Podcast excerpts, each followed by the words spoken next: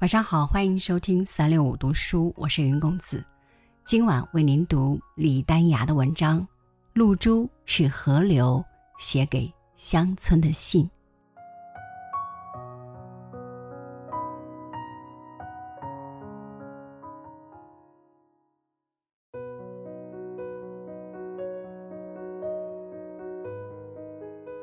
露珠是草叶上荡秋千的精灵。这精灵多喜借着夜色而来，天明后和太阳打个照面而返。太阳出来后，一个盯着晨光中草尖上一滴露珠发呆的农人，要么是惧怕农活的懒惰，要么是繁重的农活还没有泯灭他心底的诗情。河是地表上最丰腴的水基。河流从不吝啬自己的财富，在夏天的时候，它总会把自己的水分托举到空中一部分；待夜幕徐徐拉开时，它再让天空做好人，以温柔的水汽的形式滋润在绿叶上。水汽顺着绿叶的脉络，慢慢汇聚成晶莹的一滴水，那，就是露珠了。露珠。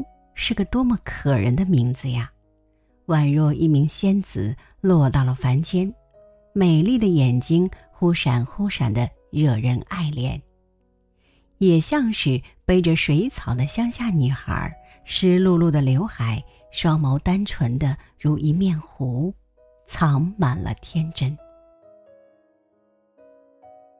看露珠就要去乡村。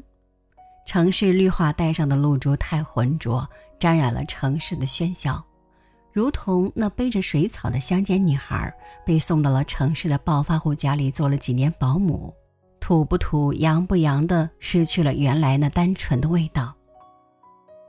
俗世繁重，乡间草叶上的每一滴露珠，都是一面球形的镜子，是专门用来逗你开心，让你心情愉悦的。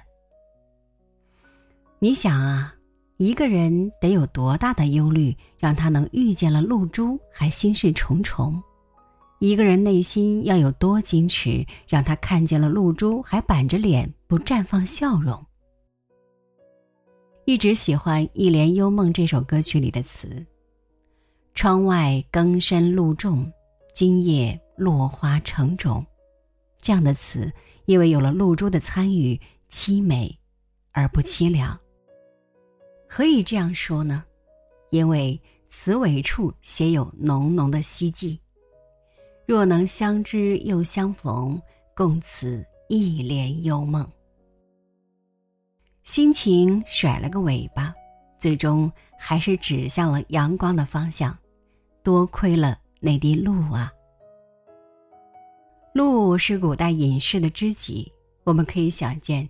陶渊明鹤雏在肩走向南山的裤管上有他的吻痕，诸葛孔明醉卧的竹榻上有他共枕，还有那个远在美国的伟岸男子梭罗，他的小木屋上应有露珠凝结在屋檐，在风里跟诗人撒娇。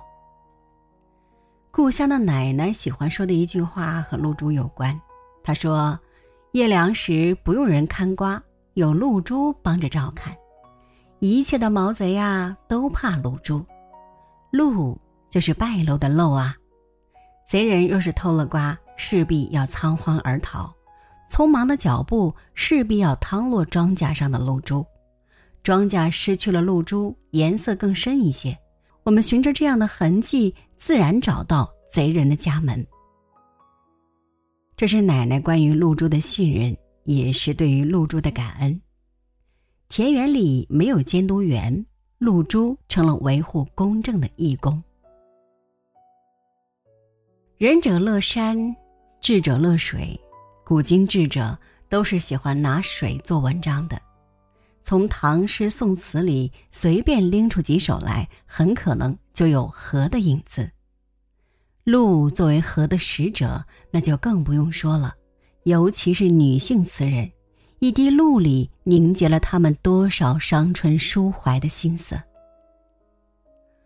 露珠来自清新的空气，那些湿润的水汽来自四面八方，它们的母体是河，河流太爱乡村了。